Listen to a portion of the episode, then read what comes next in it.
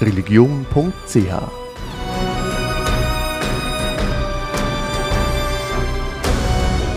Religion auf den Punkt gebracht. Kompetent, anregend, vielfältig. Wie grün sind eigentlich Religionen? Zu diesem Thema fand anlässlich der offiziellen Einweihung von religion.ch eine Podiumsdiskussion mit Vertreterinnen aus Politik, Wissenschaft, Klimabewegung und Hilfsorganisationen statt, wobei alle Beteiligten ihren persönlichen religiösen Hintergrund mitbringen.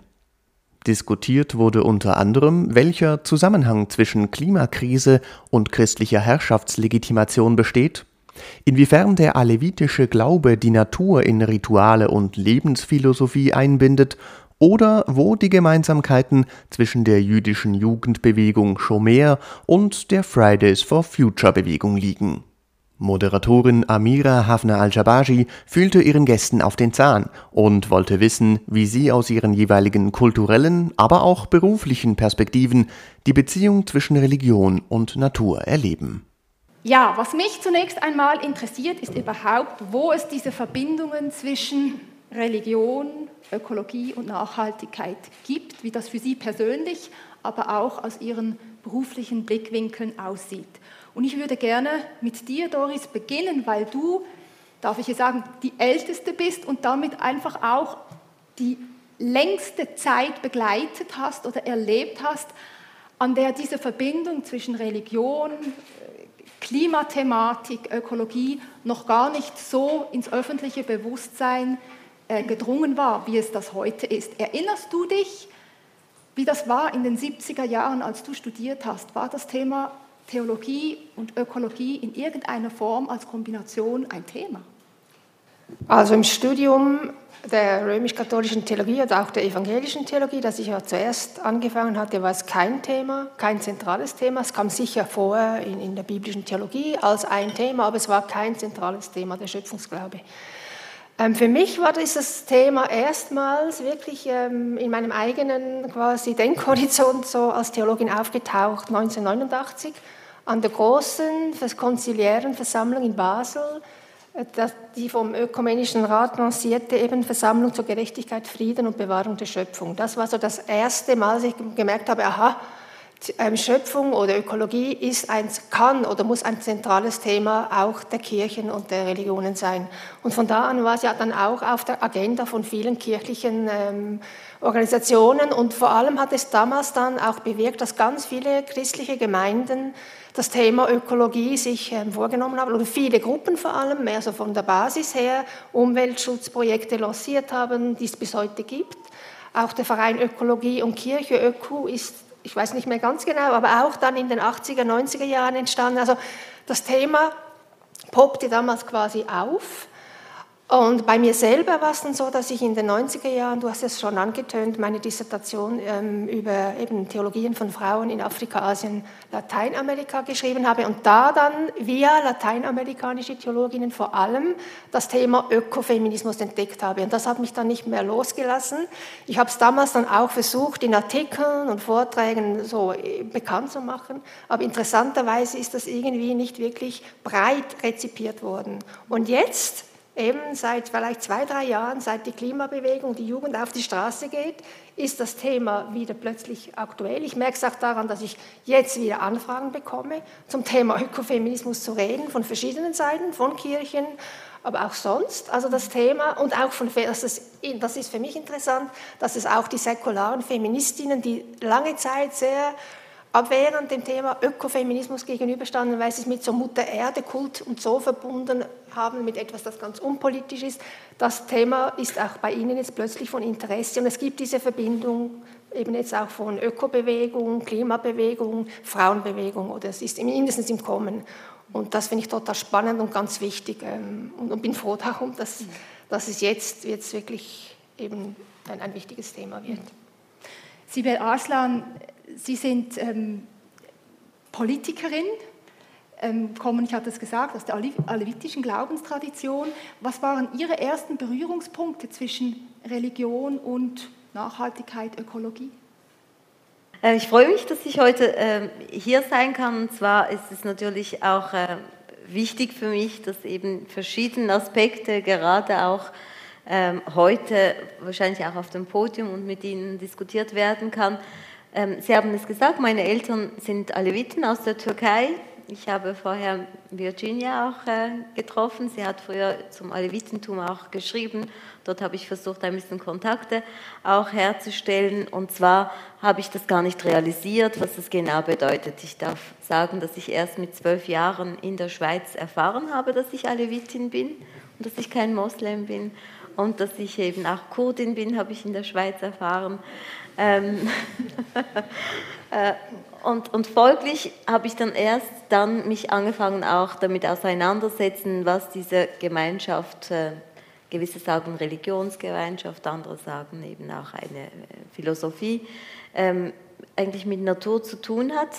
Und ich habe äh, gemerkt, dass es sehr naturverbunden ist, dass ähm, der Alevitentum eigentlich auch sagt, dass die Menschen äh, also die Schöpfung oder das Göttliche ist in den Menschen und wir kommen von der Natur und wir gehen wieder zurück zur Natur und man äh, betet äh, Bäume an, Steine, Seen, äh, Vögel, den Mond, die Sonne, äh, der Sonne an. Und das ist äh, sehr speziell, weil ich immer wieder an meine Großmutter denke, die dann jedes Mal, wenn die Sonne aufgegangen ist, sich jedes Morgen, jeden Morgen bedankt hat, dass die Sonne aufgeht oder wenn der Mond gekommen ist. Und wenn man zum Beispiel Tiere äh, opfern musste, hat man sich zuerst bei den Tieren entschuldigt und gesagt, dass es eben für einen Zweck ist oder wenn man auf dem Feld arbeitet. Und das ist alles natürlich erst später mir bewusst geworden, wie sehr dass diese Religion eben naturverbunden ist. Und deshalb habe ich dann immer wieder gedacht, es ist wahrscheinlich nicht zufällig, dass ich bei Basta und bei den Grünen gelandet bin. Ja, und jetzt äh, merke ich auch äh, in, dieser ganzen, ähm, in dieser ganzen Entwicklung, auch politisch, dass eben auch die Aleviten wieder viel mehr sich dem bewusst werden, was eben auch diese ganze äh, Entwicklungen, Klimakrise eigentlich auch mit ihrer Religion zu tun hat. Und es ist natürlich für mich sehr dankbar, dass ich das auch mit meiner politischen Arbeit verbinden kann. Und es ist ja auch sehr schwierig, und das darf ich, glaube ich, hier sagen, dass äh, wir oft Menschen mit Migrationshintergrund, wenn sie eben nicht aus europäischen Ländern vielleicht äh, stammen, zu den Grünen oder zu diesen Themen auch oft bewegen können. Und dann kann ich bei den Aleviten sagen, aber ihr versteht das doch, warum es wichtig ist, bei den Grünen zu sein. Ich habe das auch im Blut. Und das ist dann äh, natürlich für mich, für die Arbeit ein bisschen einfacher. Aber eben, ich glaube, ähm, die Frage der Religion und, und der äh, Politik, das ist erst jetzt auch mit dieser Diskussion heute mir dann viel mehr bewusst geworden, was das alles bedeutet. Sarah, ich glaube, bei dir war es ganz ähnlich. Du hast ähm, mit deinem Blogbeitrag, den ich, den ich jetzt schon lesen durfte vorweg, hast du dich angefangen mit der Frage nach deinem jüdischen Verständnis und deiner Klimaaktivistinnen-Identität ähm, zu fragen, wie verhalten die sich zueinander? Was hat für dich dein Verständnis von Judentum mit deinem Klimaengagement zu tun? Ähm, also vor allem, also wieso ich mich so engagiere im Klimaaktivismus und so, das hängt für mich mit dem Judentum insofern zusammen, dass ich halt in einem jüdischen Jugendbund bin und ähm, wir dort auch oft an so Demos gehen, an zum Beispiel ähm, ja und ähm, auch im Jugendbund selbst sprechen wir oft über die Umwelt und über das Klima und was wir dafür tun können. Ähm, und wir essen zum Beispiel also Veggie und so Sachen. Und ähm, ja, das ist so dieser Teil. Und der andere Teil ist auch so, dass mit dem Judentum, was allgemein ähm, in der Tora steht und so, dort, dort stehen auch Dinge über, wie man eigentlich Sorge tragen muss dem, der Natur. Und von dort aus kommen auch noch andere ähm, halt Ursachen, wieso ich so eigentlich für das Klima kämpfe, für ein gutes Klima. Mhm. Und du hast in deinem Text auch angedeutet, dass es ab und zu mal Diskussionen gibt zwischen dir und deinen Eltern oder Großeltern mhm. ähm, zu diesen Fragen. Mhm.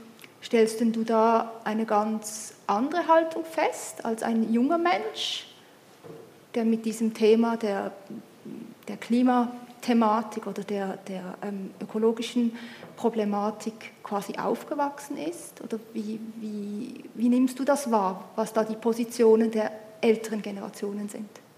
Ja, also ich denke, es hat viel damit zu tun, eben auch vor allem wegen schon mehr so wegen meinem Jugendbund, weil wir uns dort viel damit befassen, dann bringe ich diese Ideen nach Hause und oftmals halt stimmen meine Eltern nicht so mit mir überein, also nicht in allem auf jeden mhm. Fall. Und ähm, dann gibt es halt schon manchmal Diskussionen oder auch ähm, mit meinen Großeltern, aber dort ähm, eher weniger Diskussionen, aber einfach Gespräche über das Klima und halt manchmal auch in Verbindung mit dem Judentum und so. Also ich denke, es hängt schon viel damit zusammen, dass ich jetzt halt, weil ich eine Generation unter meinen Eltern bin, halt mehr mit der Jugend zusammenlebe und auch in der Schule sprechen wir oft über solche Dinge und ich denke, das ist halt anders, als es vielleicht vor 50 Jahren war, 30 Jahren. Mhm. Ja. Danke. Jens Körsmann hat ja immer so ein bisschen die Hemmung, die Forschenden nach ihren persönlichen Zugehörigkeiten und Identitäten zu fragen. Ähm, ich spreche jetzt mal mit dieser Hemmung und frage auch einfach mal ganz direkt, ähm, hat bei Ihnen ein bestimmtes religiöses Verständnis dazu geführt, dass Sie sich spezifisch mit der Frage von Religion und Ökologie befassen? Das ist das erste Mal, dass mir diese Frage gestellt wird. Ich glaube, ich müsste darüber jetzt eine Zeit lang nachdenken. das ist tatsächlich eine etwas fiese Frage. Ähm, ja, ich glaube nicht tatsächlich. Also ich glaube, das waren tatsächlich Fahrtabhängigkeiten in meinem Leben, die dazu geführt haben. Aber es kann natürlich sein, dass, also deswegen sage ich auch, ich muss ein bisschen länger darüber nachdenken, dass irgendwelche Ereignisse meiner Sozialisation oder wie ich aufgewachsen bin, ich, ja, so christlich wie viele aufgewachsen, also mit einer gewissen Distanz zur Kirche, aber ähm, sehr naturnah. Also ich war viel im Wald und so. Das kann natürlich, das kann natürlich dazu geführt haben, dass, dass mich diese Themen interessieren. Aber eigentlich, also wenn ich jetzt äh, es mal so antworte, würde ich, würde ich sagen, nee, das ist, äh, das ist einfach aus ähm, Themen, mit denen ich mich beschäftigt habe und die ich dann kombiniert habe, entstanden. Also ich habe mich ähm, so am Ende meiner Promotion, also ich habe mich für das Thema Religion immer interessiert und am Ende meiner Promotion hatte ich die Möglichkeit, in einem Projekt zu arbeiten, das sich mit urbanen Energiewendeprozessen auseinandersetzt. Äh, ein säkulares Projekt, also es ging nicht um Religion oder so. Und dann ähm, habe ich gemerkt, dass das Thema sehr, sehr entspannend ist. Also wie um diese urbanen Energiewendeprozesse gekämpft wird, also wie unterschiedliche Akteure sich dazu verhalten, wie sie diese Prozesse aushandeln, das, das fand ich unheimlich spannend. Und da habe ich mir überlegt, ja, was machen eigentlich religiöse Akteure hier? Sind die auch irgendwie präsent? Machen die da auch was? Man hört ja so wenig von ihnen, wenn, es um solche Prozesse geht. Also zumindest bisher. Ne? Sie sind nicht die, Akteure, die am präsentesten auftauchen. Denkt erstmal an die Wirtschaft, an PolitikerInnen, an irgendwelche Grassroots-Movements, ne, also so, so, Umweltverbände, die sich damit beschäftigen. Aber was machen die religiösen Akteure? Und das ich, hat mich dann interessiert. Und da habe ich dann geschaut und gesehen, dass da tatsächlich was passiert, aber dass sie eben nicht besonders äh, sichtbar sind.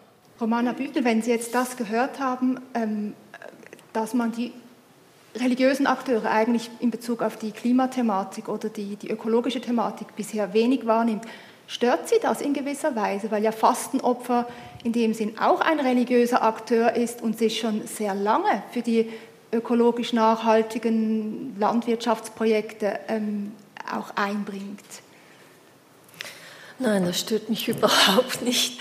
Nein, also natürlich, Fastenhopf hat einen religiösen Hintergrund. Wir sind ein katholisches Hilfswerk, aber wir arbeiten mit allen religiösen Gruppen zusammen und das hat jetzt weniger mit Religion per se zu tun als mit einer gewissen Ethik, mit äh, Menschenrechten, solchen Dingen, weshalb für uns Ökologie ganz wichtig ist. Aber Religion und Ökologie oder Klima oder Natur gehören für mich in allen Religionen ganz eng zusammen. Also das kann man gar nicht trennen. Und ich schaue da gar nicht groß auf die monotheistischen Religionen, die kenne ich fast zu wenig, glaube ich.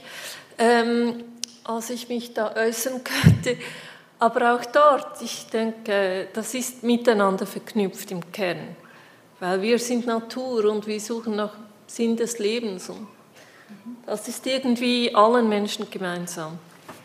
Sie hatten ja einen längeren Forschungsaufenthalt auch in Indonesien. Mhm. Ich glaube nicht im muslimischen Gebiet, sondern wo andere Religionen beheimatet sind. Wo haben Sie da diese Verbindung zwischen ähm, ja, ökologischer Umwelt äh, und Umweltsorge oder, oder Bewusstsein und Religion wahrgenommen? Ähm, ich habe ja, circa 18 Monate in Ostflores gelebt, bei einer äh, kleinbäuerlichen Gesellschaft, sehr, sehr abgelegen.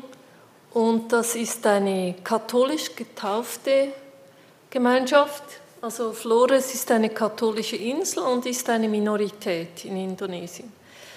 Ähm, das Katholische ist so wie der Lack oben drüber. Und unten, was halt wirklich auch sehr wichtig ist für die Menschen, ist die Ahnenreligion. Ähm, also die Generationen sind miteinander verknüpft und haben auch füreinander Verantwortung. Und bei einer bäuerlichen Gesellschaft geht es nicht ohne Natur, man hängt davon ab. Und da ist natürlich jeder Regen, der zu stark ist oder jede Dürre ähm, verknüpft mit rituellen Vergehen. Was haben meine Ur, Ur, Ur, Ur, Urgroßeltern, die können dann zwölf Generationen nach hinten zählen, ähm, vielleicht ein, ein Ritual nicht richtig ausgeführt, das müssen wir jetzt noch nachholen. Und das nimmt auch ein bisschen Schuld von den Individuen. Also und es blickt auch in die Zukunft, oder? Man will den nachfolgenden Generationen eine intakte ähm, Welt hinterlassen. Das ist ein ganz anderes Verständnis, als wir das haben, obwohl es ja jetzt langsam kommt, denke ich, weil wir ja sehen, die planetaren Grenzen sind bald erreicht und unsere Kinder und Urgroßkinder möchten vielleicht auch noch auf dieser Welt leben. Sarah, du hast ähm, vorhin schon ein bisschen ausgeführt, wie, wie ihr in, in diesem Jugendbund euer jüdisches Verständnis und das, die Sorge und das Engagement für die Umwelt verbindet. Wie wichtig ist das für dich, dass du dein Engagement sozusagen jüdisch begründen kannst? Oder ist das gar nicht wichtig? Also das Wichtigste am Ganzen ist für mich einfach eben damit, dass unsere Welt bestehen bleibt und es ist eigentlich für mich persönlich jetzt nicht so wichtig, ob das einen religiösen Hintergrund hat oder auf meiner Religion beruht, mhm. sondern vielmehr einfach, dass ich mich engagiere, egal aus welchem Grund. Ähm, und wenn es dann sich mit meiner Religion in Verbindung bringen kann, dann umso schöner, aber es muss nicht zwingend sein. Doris, du hast ähm, immer mal wieder auch in, Gesprächen, das ist mir oft geblieben, ausgeführt, dass das Christentum ähm, durchaus auch das Image hat oder hatte, sozusagen für die Umweltzerstörung mitverantwortlich gemacht zu werden. Heute kommt aber ein starkes Engagement auch von christlicher Seite her in Bezug auf Ökologie. Ähm, wie kommt dieser Wandel zustande? Also zuerst mal zum Vorwurf vielleicht, ist wahrscheinlich fast einfacher, mal auf die Frage einzugehen. Ähm, also die, als die Umweltbewegung begann in den 70er Jahren, hat der, glaube Karl Ameri ein Buch geschrieben, in dem er wirklich sagte, dass das Christentum eine Mitschuld trägt, also hat nicht gesagt Schuld, Mitschuld an, an dieser Umweltzerstörung, wie wir sie heute erleben. Und der Grund dafür hat er und eigentlich Umweltaktivistinnen und Aktivisten bis heute ähm, dieser Herrschaftsauftrag, der in Genesis 1, 28 formuliert ist, dass man eben sich die Erde untertan machen soll oder eben auch in Genesis 2, dem zweiten Schöpfungsbericht, dass der Mensch die Krone der Schöpfung sei. Wobei vor allem das Erste eigentlich das ist, was, ähm, was wirklich auch, würde ich sagen, doch ja, geschichtswirksam geworden ist, dieser Herrschaftsauftrag. Allerdings in der christlichen Rezeption, das muss man auch sagen. Ich, soweit ich weiß, ist im Judentum das nicht so ausgelegt worden wie in der christlichen Tradition. Und das hat natürlich wieder damit zu tun, in welchem Umfeld das Christentum sich ausgebreitet hat und, und, und Religion wurde und wie eben auch eine Machtreligion wurde und so weiter. Also es stimmt, ich denke, es, das Christentum trägt eine Mitschuld daran, aber nicht nur aufgrund dieser biblischen Aussage, sondern ich sehe es eigentlich viel stärker noch, dass es das ähm, institutionell verfasste, metaphysisch geprägte griechische Christentum ist, das sich ja dann faktisch verbreitet hat. Und die, das dieses Christentum hat eben diese dualistische Trennung oder Metaphysik übernommen der Griechen, die ganz stark trennten zwischen dem Schöpfer und dem Geschöpf, zwischen Gott und Welt, zwischen Natur und Kultur, zwischen Mann und Frau, zwischen Körper und Geist und so weiter. Also dieser Dualismus. Ähm, und in dieser, in dieser Gleichung war einfach die Natur, die Frau, die Materie war immer auf der Seite des Minderwertigen, des eben Geistlosen und so weiter. Und das hat, denke ich, ganz stark dieses Bewusstsein gefördert, dass die Natur eine Ressource ist, die man nutzen kann, die einem zur Verfügung steht, die, die man wirklich auch ausbeuten kann. Und da kommt jetzt eben der Ökofeminismus mit rein. Und genau das gleiche Schicksal haben die Frauen erlitten in, in patriarchalen Kulturen und auch in der westlichen christlichen Kultur. Auch sie wurden eben als Naturnähe, als Natur angesehen ähm, auch als eine Ressource, deren also Körper und Arbeitskraft man nutzen kann. Und das sehen wir ja bis heute, dass die Sorge, Care-Arbeit von Frauen genauso eine Gratis-Ressource ist quasi wie die Natur, die wir auch so ansehen, als ob sie nichts kostet, als sie uns eigentlich so zur Verfügung steht. Und, und ähm, eben, also das wäre jetzt die Kritik, aber du fragst jetzt auch noch, wie dieser Wandel kam. Ähm, ich denke schon auch, dass ähm, jetzt wirklich im Zuge dieser letzten Jahre, dass die, wo die Klimakrise immer, immer uns alle mehr bedrängt, dass die Suche auch kam, oder denke ich auch der Vorwurf, den musste man ja irgendwie entgegnen. Und ich denke, zum Teil eben stimmte und haben auch viele christliche Gemeinschaften sich das zu Herzen genommen. Und auf der anderen Seite kam dann natürlich auch die Frage, ja gibt es, aber ist denn die Religion wirklich die einzige Quelle? Oder gibt es nicht auch in unserer Religion eben andere Traditionen, andere Quellen, die eigentlich auch ein anderes Verhältnis ähm, begründen könnten? Und das denke ich, das beginnt jetzt oder hat in den letzten Jahren begonnen, dass man eben sieht, das ist eine, dieser Traditionsstrang ist mächtig geworden, aber gerade biblisch gesehen gibt es ganz sehr viele andere Stränge, die eben von einer engen Verbindung ähm, von Mensch und Natur, aber eben auch vom Schöpfergott mit seiner Schöpfung reden, die eben auch von, der, von dem Geist Gottes in der Schöpfung reden. Diese Traditionen gibt es alle auch. Auch die Psalmen sind da ganz stark ähm, vertreten dieses Bild ganz stark von Gott, dass er in seiner Schöpfung anwesend ist und so weiter. Auch die christliche Tradition kennt den Gedanken der Creatio Continua, also dass die Schöpfung ein fortlaufender Prozess ist und nicht einmal am Anfang startete und dann hat sich Gott zurückgezogen, sondern dass Gott immer in seiner Schöpfung präsent ist. Also all diese Traditionen werden von den Leuten natürlich, die die als religiöse Menschen, als religiös begründet sich für den Klimaschutz einsetzen, jetzt wiederentdeckt oder wieder stark gemacht, müsste ich sagen. Sie sind einfach nicht, nicht stark gewesen. Sie wären da gewesen, aber nicht stark gemacht geworden. Und ja, ich denke, das ist einer der Gründe, weshalb jetzt, ähm, dass man auch religiöse Beweggründe findet, und sagen, eigentlich wären wir als nicht nur Christen, aber überhaupt als religiöse Menschen, wenn wir auch von Schöpfung reden, schon der Begriff Schöpfung signalisierte das, dass wir sagen, es ist etwas, das geschaffen wurde, das uns nicht einfach rein zur Verfügung steht. Also über, dessen, über das wir nicht einfach verfügen können, sondern das uns auch ein Stück weit geschenkt ist. Also ja, es ist jetzt ein bisschen... Ähm, ich würde das gerne vertiefen, Jens. Weiß man aus der Forschung dann etwas darüber, wie stark das überhaupt religiöse Primärquellen, also Bibel und Koran jetzt vielleicht als, als prominenteste Beispiele erwähnt, ausschlaggebend sind für ähm, für ein Umweltengagement von religiösen Menschen? Ja, also in unserer Forschung stellen wir überraschenderweise fest, dass das nicht so ausschlaggebend ist. Also man würde es erstmal annehmen, dass das eine Rolle spielt. Ne? Da gibt es äh, auch viel Bewegung. Also da wurden Ökotheologien entwickelt in unterschiedlichen Traditionen, da ist viel passiert. Also wirklich nicht nur im Christentum, sondern in unterschiedlichen äh, Traditionen gibt es ähm, ja, Aktivistinnen oder Theologinnen, die versuchen, die eigene Tradition in einer ökologischen Weise zu reinterpretieren, also zum Beispiel weg von dieser Herrschaftstheologie, in, ähm, ne, diesem Herrschaftsauftrag in Richtung einer Schöpfungstheologie zu kommen. Ähm, das passiert tatsächlich sehr viel und eigentlich würde man dann erwarten, okay, das verbreitet sich dann in den jeweiligen Traditionen, die erstmal fangen die Dachverbände zum Beispiel damit an, das zu unterstützen oder es wird äh, ne, an den theologischen Lehrstätten dann plötzlich gelehrt und dann tragen das die Pastorinnen zum Beispiel in das Christentum und dort verbreitet es sich dann äh, an die Mitglieder. Ähm, das funktioniert aber so leider nicht ganz.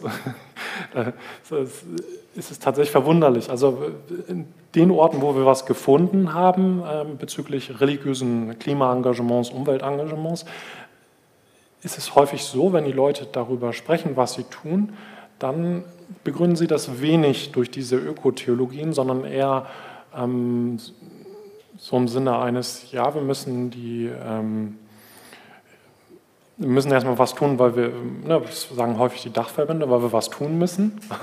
Also weil wir auch damit sichtbar werden müssen. Es kann nicht sein, dass wir da total hinterherhinken. Oder man begründet es damit, dass man sagt, wir müssen für künftige Generationen äh, sorgen, also dass die weiter auf diesem Planeten leben kann. Ökotheologien kommen wenig zum Zug dabei und das überrascht tatsächlich sehr. Also das hat uns sehr überrascht. Also würde das dann auch heißen, und das würde das bestätigen, was Sarah auch beschrieben hat, dass es eigentlich eher eine ähm, Bottom-up-Bewegung ähm, drin ist und keine Top-down-Bewegung, also nichts, was von Lehrpersonen, Autoritäten oder so in die Gemeinden vermittelt wird. Vielleicht eine Zwischenfrage. Hast du, wenn du in, in, in den Gottesdienst gehst, ist das Thema Ökologie da in Predigten präsent?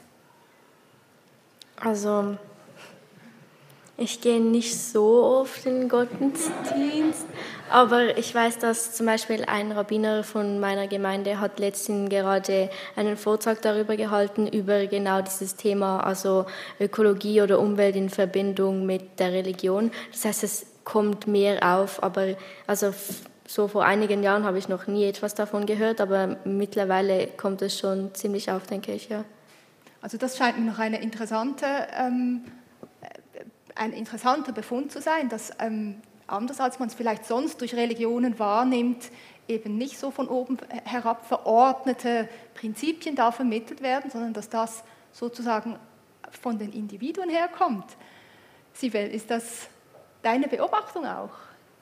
Oder sagst du, ah, doch noch ja. zu wenig?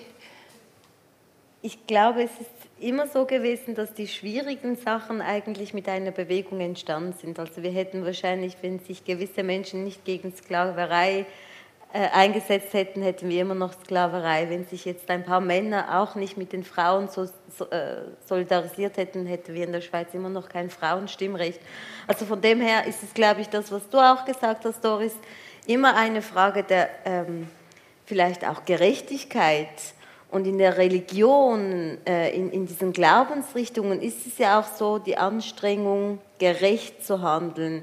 Äh, ist diese Gebote, die jede Religion auch mit sich bringt, ist ja auch, äh, impliziert ja, dass man fair sich gegenüber den anderen, gegenüber der Umwelt, gegenüber eigentlich auch sein soll. Und ich glaube, wir sind gerade in einem Systemwechsel, wie das die Jungen auch sehr schön sagen, dass wir merken, dass wir ähm, für die Umwelt eigentlich, die kein Lobbying hat, kein, keine Mittel, die sich nicht für ihre Rechte einsetzen kann, vielleicht durch Naturkatastrophen höchstens als Reaktion, aber sonst eigentlich nicht lobbyieren kann, äh, wir eigentlich auch viel mehr sensibilisiert worden sind, so dass wir auch versuchen, uns dort auch in unserem Gerechtigkeitssinn her für die Natur einzusetzen. Fürsprecher, Fürsprecherinnen zu sein. Das haben wir jetzt zum Beispiel auch in der Schweiz jetzt relativ oft in der letzten Zeit, äh, in letzter Zeit erlebt mit der Konzernverantwortungsinitiative, wo die Kirchen ja auch sehr unter Kritik gekommen sind, gerade ähm, weil man gesagt hat, ja, die Verantwortung der Wirtschaft, also des kapitalistischen Systems, mit dem, was es auch mit Mensch und Umwelt macht, ist ja eigentlich eine dieser Werte, die wir in allen vielleicht religiösen Gemeinschaften auch für wichtig halten und deshalb uns engagieren. Und dort gibt es jetzt eine Krise mit der Wirtschaft, wo wir Werte gegen eben äh, ähm, Erhalt oder, oder mehr Profit. Und wenn wir sagen, dass wir eben äh, diese Naturschätze immer wieder für Autos, für Batterien, für Waffen produzieren, dann wird es selbstverständlich irgendwann mal auch genug sein, dass sich Menschen dagegen wehren und sagen, so fest darf man ja doch die Natur, aber auch die Menschen wie zum Beispiel mit den indigenen Menschen, weil man dort eben Bauern möchte vertreiben und sie von dort auch äh, eben äh, wegschicken, dass irgendwann mal eben dieses Gerechtigkeitssinn kommt und wir dann auch anfangen in den Religionen auch uns dafür einzusetzen. Und ich weiß nicht, ich kenne jetzt keinen einzigen Diktator, der von oben gesagt hat, ich bin ein guter Diktator und ich möchte jetzt ganz gerecht für euch alle da sein, ähm, sondern es ist immer eine Bewegung, die das System eigentlich äh, auch verändert hat. Und ich glaube, es ist auch sehr ähnlich, dass man nicht wahrscheinlich erwarten kann, dass ein System von oben irgendwie geändert werden kann, in welchem Sinn und Art und Weise das auch sein kann. Es muss, glaube ich, von unten kommen. Und das ist jetzt gerade dieser Umbruch, den, den wir erleben. Und das ist auch sehr spannend. Also ich freue mich, kann ich in dieser Epoche mitwirken und mit äh, demonstrieren und den jungen Menschen anschauen, wie sie das machen auch sogar ältere Leute dazu bewegen, dass sie beim Europäischen Menschengerichtshof einklagen, die Schweiz, dass man eben diese Rechte nicht einsetzt. Also das ist spannend. Ich möchte noch mal stärker zu der Frage auch der Religion zurückkommen. Wir sind ja hier sozusagen unter uns und unter uns meine ich auch ähm, weitaus mehr als im schweizerischen Schnitt sitzen hier drin Leute, die religionsaffin sind und wahrscheinlich die Idee, zunächst einmal sehr sympathisch finden, dass es diese Verbindung heute gibt zwischen äh, ökologischem Bewusstsein oder auch Engagement und, ähm, und Religion. Aber Romana, du hast mir auch gesagt, du siehst das zum Teil etwas kritisch. Du bist da nicht, ähm, du bist da nicht nur begeistert, wenn Religion jetzt auch bei der ganzen ökologischen Frage oder Klimadiskussion mitmischt. Und dein Wort war so, wenn es zu sehr moralisch aufgeladen wird, wird es schwierig. Was hast du genau damit gemeint? Gute Frage, was habe ich damit gemeint? Weiß ich jetzt gar nicht mehr, in welchem Zusammenhang ich das äh, geschildert habe. Ja, also ich, ich sehe einfach manchmal, wenn es, wenn es zu moralisierend wird, dann sträuben sich mir persönlich äh, die Nackenhaare, weil ich einfach nicht so gern habe, wenn äh, Religion zu etwas instrumentalisiert wird.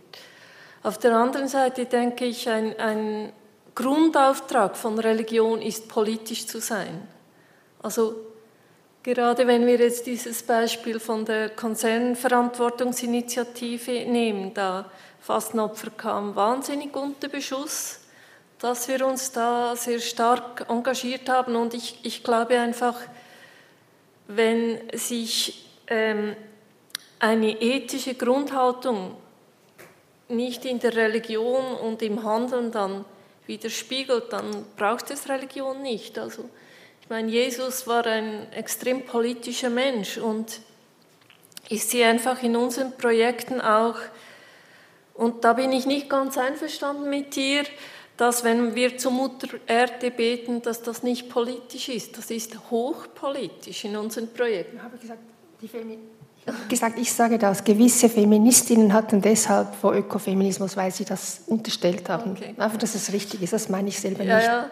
Nein, ich, also ich sehe einfach äh, in Projekten, in, in verschiedensten, dass gerade indigene Gruppen ihre religiöse Zugehörigkeit extrem strategisch einsetzen. Und zwar erfolgreich. Und das äh, finde ich schon bewundernswert. Ohne das, und ich glaube, da laufen wir auch Gefahr, dass wir äh, genauso indigene Gruppen dann romantisieren und exotisieren und ein bisschen machen einen kleinen Tanz im Baströckchen, aber die ich meine, da wird alles mobilisiert und dann kommen dann Landrechte plötzlich zustande, dann kommt eine nationale Aufmerksamkeit, nationale Bewegungen, die daraus entstehen. Ich glaube auch, ähm, dass wir so wie Cracks in the Wall sein müssen, also wie so kleine Ritzen in der Mauer. Und es ist kein Diktator, der die Welt äh, verändert, sondern diese kleinen sei es Klimabewegung, sei es an anderen Orten eine indigene Gemeinschaft. Das kommt für mich gar nicht darauf an, sondern wirklich von unten Druck machen. Oder? Ich möchte gerne die Perspektive wieder ähm, stärker noch auf die Schweiz und, oder vielleicht auch ein Stück weit Deutschland ähm, äh, schärfen und, und dem Titel des Podiums noch etwas genauer nachgehen, nämlich die Frage, werden oder sind die Religionen oder wie, wie grün sind die Religionen in der Schweiz, und zwar die Religionsgemeinschaften. Ähm, es ist ja ein gewisser Trend feststellbar. Ich glaube, es ist erst gerade knapp zwei Wochen her, da kursierte eine Meldung ziemlich prominent in, in den Medien, dass 40 Religionsführer es war wirklich ausschließlich die männliche Form erwähnt, 40 Religionsführer sich zusammen mit zehn Wissenschaftlern oder Innen äh, zusammengetan haben und hinsichtlich des, ähm, der Klimakonferenz in Glasgow im November äh, ein, eine gemeinsame Stellungnahme verfassen wollen oder verfasst haben. Ähm, das kam ziemlich prominent daher und da dachte ich für mich schon auch wieder, also ist, es, ist das das, woran man erkennt, dass jetzt wirklich Religionsgemeinschaften grüner werden? Äh, Jens? Ja, gute Frage. Woran erkennt man, dass eine Religionsgemeinschaft jetzt äh, grün ist? Tatsächlich äh, muss ich das unterstreichen, was äh, Romana gesagt hat. Also es, geht auch viel um strategisches Engagement. Äh, also religiöse Organisationen, vor allem Dachverbände und Religionsführerinnen sind auch strategische Akteure, die sich versuchen irgendwie zu positionieren sowohl politisch, ähm, um daraus in Anführungsstrichen Profite für ihre religiösen Gemeinschaften zu schlagen oder äh, als Gemeinschaft zu wachsen, wie auch immer, oder bessere äh, Beziehungen zur Politik zu haben. Ähm, das, so, so, arbeiten viele, viele, viele Organisationen und das haben wir jetzt auch festgestellt, dass im Zuge der Klimastreiks äh, mehr und mehr Dachverbände dieses äh, Thema plötzlich für sich äh, auch in Anspruch nehmen und sagen, ja, wir machen ja auch was.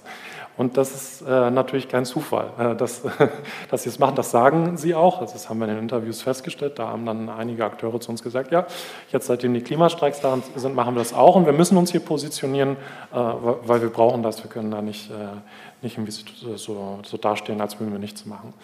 Und deswegen, in diesem Zuge möchte ich auch nochmal auf diese Top-Down, Bottom-Up-Geschichte eingehen.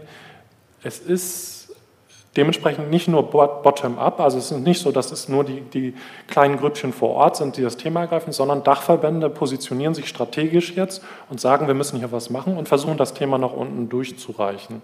Das Interessante daran ist, dass es, dass es häufig auch nicht funktioniert. Ähm, dass es da Probleme gibt, äh, dieses Thema nach unten an die lokalen religiösen Gemeinschaften durchzureichen und sich lokale Gemeinschaften da häufig auch weigern und dann irgendwie Strategien entwickeln, um diesem Klimaengagement oder dem Umweltengagement auszuweichen. Da gibt es äh, äh, interessante Beispiele.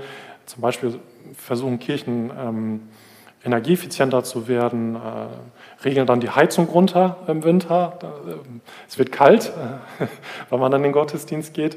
Und die Kirchengemeinden selber ähm, oder einzelne Menschen dort regeln diese, diese, diese Heizung dann wieder hoch äh, ja, und widersprechen damit der Ansage des Dachverbandes, der sagt, ja, wir wollen äh, unsere Kirchenräume zu dieser Temperatur halten. Also das ist nur ein recht triviales äh, Beispiel.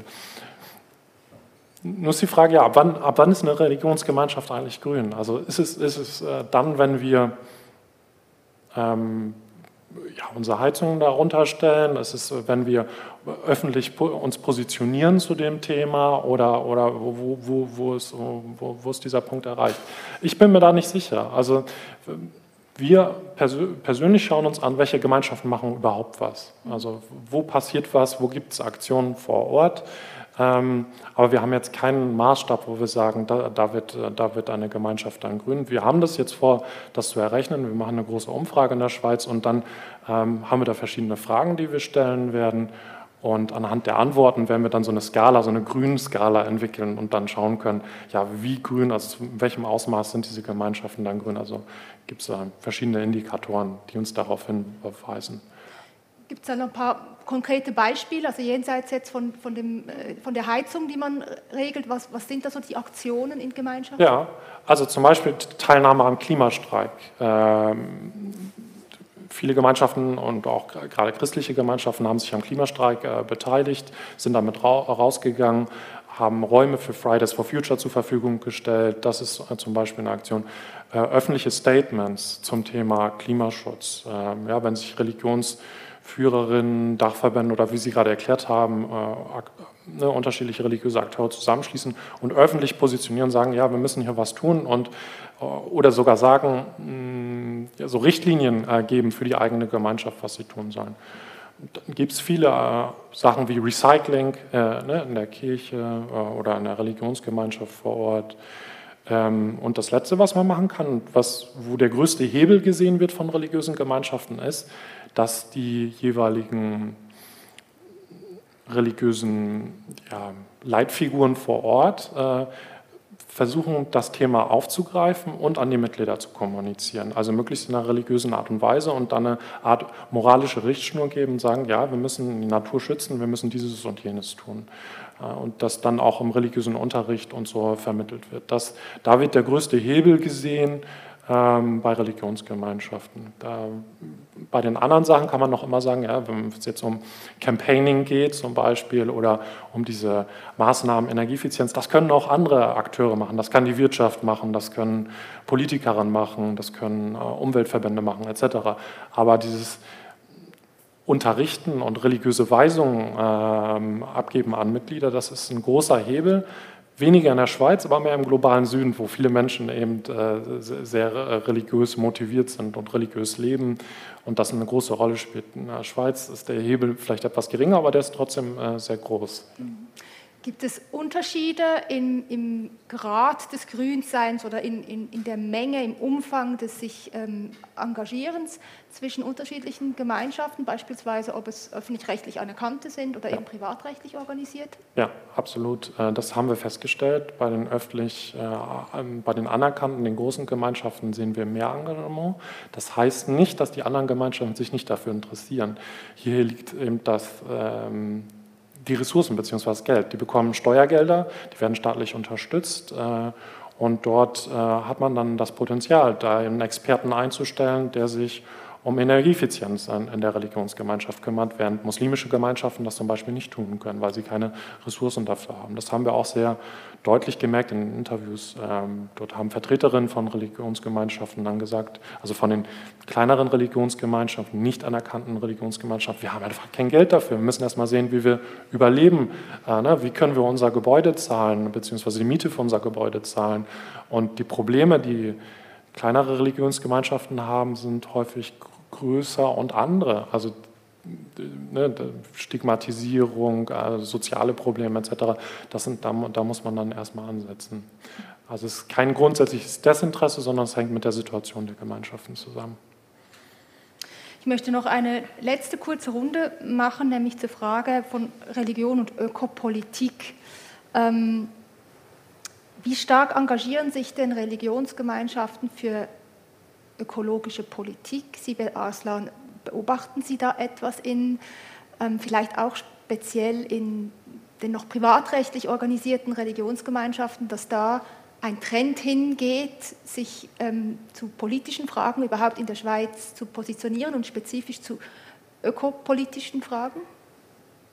Ja, ich merke das sogar in verschiedenen Parteien dass das möglich ist und dass sie sich eben mit grünen Themen auseinandersetzen. Ich bin jetzt in diesen Religionsgemeinschaften wirklich nicht ähm, sehr aktiv. Wenn ich dann auch äh, dort bin, dann geht es äh, um Menschenrechte und um diese Aspekte. Aber dort merke ich auch immer wieder, dass es auch ein Thema ist. Ich habe aber vielmehr das Gefühl, dass es mit, diesem, mit dieser Globalisierung und, und mit dem Thema, das eben global angepackt werden muss, eben die Diskussionen auch in Gemeinschaften, Religionsgemeinschaften relativ äh, intensiv geführt werden.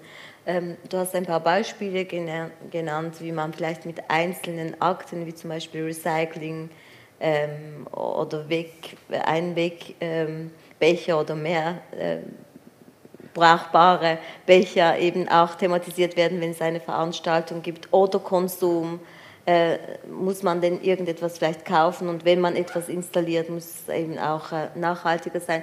Diese Fragen stellen sich schon, aber wenn ich jetzt an die kleinen Gemeinschaften äh, denke, auch an kleine zum Beispiel tamilische Gemeinschaften oder alevitische Gemeinschaften, dann merke ich, dass das dann nicht ein Thema ist, wo sie diskutieren, damit sie eben nach Lösungen im Verein selber suchen können, weil sie eigentlich andere, in Anführungszeichen, Probleme haben und Themen haben, sondern diese Informationen bekommen sie viel mehr aus der Politik. Und, und ich denke aber auch, dass es sehr politisch ist, Religion oder das Leben grundsätzlich. Und wenn eben zu ähm, wichtigen ähm, grünen Themen Anfragen bestehen, dann werden wir als Politiker, Politikerinnen ja auch eingeladen, diese kleinen Religionsgemeinschaften zum auch darüber mit ihnen sprechen. Deshalb merke ich, dass die Interesse schon da ist, aber wie viel, das kann ich leider schlecht als Experten beurteilen.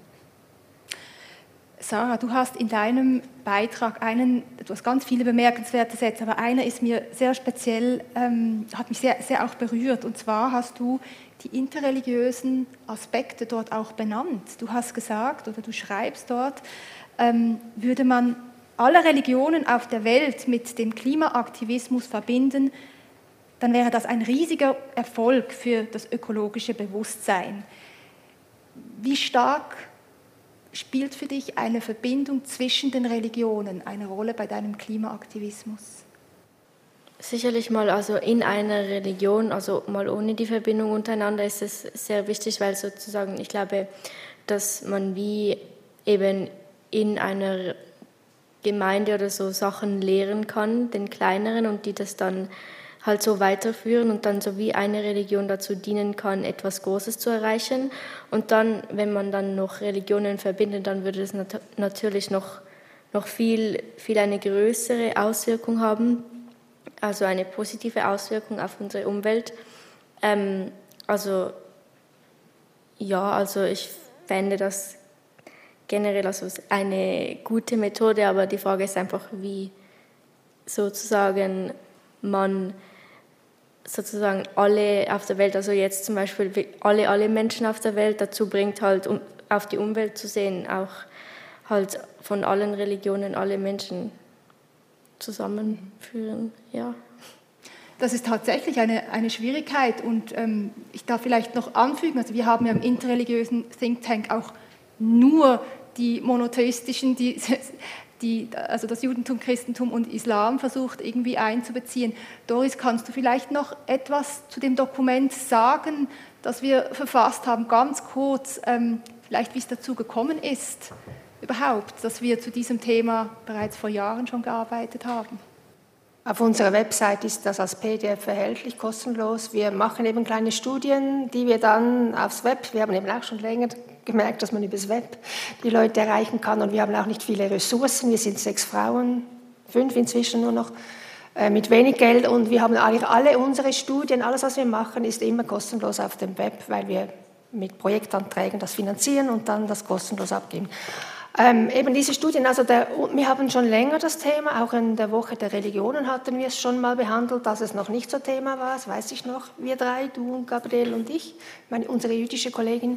Dann aber der unmittelbare Auslöser, glaube ich, war wirklich nochmals als dieses, ähm, als eine der großen ähm, ähm, ähm Konferenzen, Klimakonferenzen, wieder mal wach abging und wir wissen, wir, wir wollen jetzt wirklich das mal was Größeres machen, eben nicht nur unsere kleinen ähm, ähm oder unsere ähm, Vorträge, die wir gemacht haben. Und dann haben wir es dann wirklich dann publiziert, als in, in Polen, wie hieß, ich weiß nicht mehr, wie der Ort hieß. Katowice. Ähm, ja, wo wieder mal eben die, die, ähm, die Erwartungen nicht erfüllt wurden, sagen, so, jetzt gehen wir mit dieser Studie raus und jetzt ist vielleicht auch der Boden da, wo das gelesen wird. Also das war der unmittelbare An Anlass. Ja, was wir wollten eben versuchen zu schauen, was bieten denn Religionen, die drei monotheistischen auch an Ressourcen, an spirituellen Ressourcen an, um dieses Klimaengagement, dieses Gerechtigkeitsengagement, wie Sibyl gesagt hat, ähm, dass man nicht religiös motivieren muss, aber wenn man eine religiöse Gemeinschaft ist, finde ich, dann, ja, dann, dann könnte man schauen, ob eben nicht auch die Religion eigentlich ähm, ein, die Verantwortung gibt sogar, dass wir uns für diesem Thema annehmen. Und das haben wir dann versucht, in allen drei Religionen zu untersuchen. Was sind die Quellen? Was war aber auch in der Geschichte? Was haben sich dann für Konzepte auch entwickelt? Und was vor allem auch, was gibt es heute für neue ähm, Konzepte? Und was gibt es vor allem für Handlungsansätze und Aktivitäten? Das war uns auch ganz wichtig. wirklich auch aufzuzeigen, in allen drei Religionen gibt es so, so Basisbewegungen, die ein so Öko-Dschihad im, im, Islam zum Beispiel oder im Judentum gibt es eben auch ganz viele so Aktionen, die wir gar nicht kennen und, und die zeigen, dass, dass da was passiert. Aber ich möchte noch etwas loswerden so, zur vorherigen Diskussion von wegen eben, ähm, ähm, was, was machen die Leute, was könnte man machen und eben Umweltschutz in den Gemeinden etwas. Und das ist vielleicht doch wieder die Verknüpfung zu unserem Paper. Ich finde es eben trotzdem ganz wichtig zu sehen, dass ich glaube, ähm, Klimaschutz, der über das hinausgeht, dass wir jetzt eben einfach die Heizung auf- oder zudrehen, würde zumindest im Christentum bedingen, dass wir auch eine andere Theologie tatsächlich entwickeln. Also ich glaube wirklich, es ist auch eine Herausforderung an unseren Glauben. Und ich möchte nämlich in diesem Zusammenhang nur ein Buch ein bisschen bewerben. Da habt ihr auch ein interreligiöses Gespräch drin, an dem ich mitbeteiligt war. Das ist herausgegeben von der Zürcher und der Berner Reformierten Kirche zum Thema Gott in der Klimakrise. Und sie fragen sich eben wirklich, ist die Klimakrise eben nicht auch eine Krise für die Religionen oder im Speziellen auch fürs Christentum und würde es eben nicht viele Glaubenssätze, die wir immer noch vertreten und die wir immer noch ins Zentrum stellen, eben auch kritisch hinterfragen lassen. Und müssen wir nicht so etwas wie eine ökologische Spiritualität, die durchaus auch christlichen Quellen schöpfen kann, stärker Gewicht entwickeln, um eben dieses politische Engagement auch irgendwie zu nähren, dass es eben nicht einfach moralisch wird, das, würde ich, ähm, das ist mir auch ganz wichtig, sondern weil wir eben dieses ökologische Bewusstsein auch haben und spüren, wir sind ein Teil des Ganzen, wir sind Schöpfung wir, und aus diesem Bewusstsein heraus eben dann politisch agieren. Und ganz egal, von welcher Religion her, von welcher politischen Partei, dass dies dann ein innerer Input ist. Und dieses Weltbild haben wir eben nicht mit dem traditionellen Christentum bis jetzt mitbekommen. Und deshalb denke ich eben, dass auch wenn es halt nicht ankommt im Moment bei der Basis, was du Jens vorher gesagt hast, diese Ökotheologien oder ökofeministischen Theologien. Aber ich glaube, ohne eine auch Veränderung der Theologie auf breiter Basis und die auch dann getragen wird von den Kirchen, Männern oder ähm Führern, bleibt es wahrscheinlich ein Stück weit, weiß ich nicht, auch, auch an der Oberfläche. Also das wollte ich einfach noch irgendwie noch loswerden. Und darum geht es aber auch in, unter anderem in unserem Papier. Vielen, vielen Dank. Ich glaube, ich nehme das sehr gerne, um das Podium jetzt hier unter uns zu schließen. Es ist, das war klar von Anfang an, es ist kein Podium, in dem wir abschließend über eine so komplexe Thematik diskutieren würden, aber wir haben einiges gestreift und es gibt jetzt noch die Möglichkeit, dass Sie noch Fragen an das Podium insgesamt oder einzelne TeilnehmerInnen auf dem Podium richten können oder einfach Ihren Gedanken formulieren. Falls auch Sie, liebe Hörerinnen und Hörer, im Anschluss Fragen oder Anmerkungen zu dieser spannenden Diskussion oder zum Podcast haben, dann senden Sie uns eine Nachricht oder mailen Sie uns auf podcast.religion.ch. Für allgemeine inhaltliche Fragen sowie Feedback zu unseren Themen wenden Sie sich per E-Mail an redaktion.religion.ch. Das war's von unserer ersten Episode zum Thema Religion und Ökologie. Im August und September widmen wir uns der Beziehung zwischen Staat und Religion und der Frage, welchen Schwierigkeiten Religionen begegnen, wenn es darum geht, staatlich anerkannt zu werden. Bis dann, auf Wiederhören.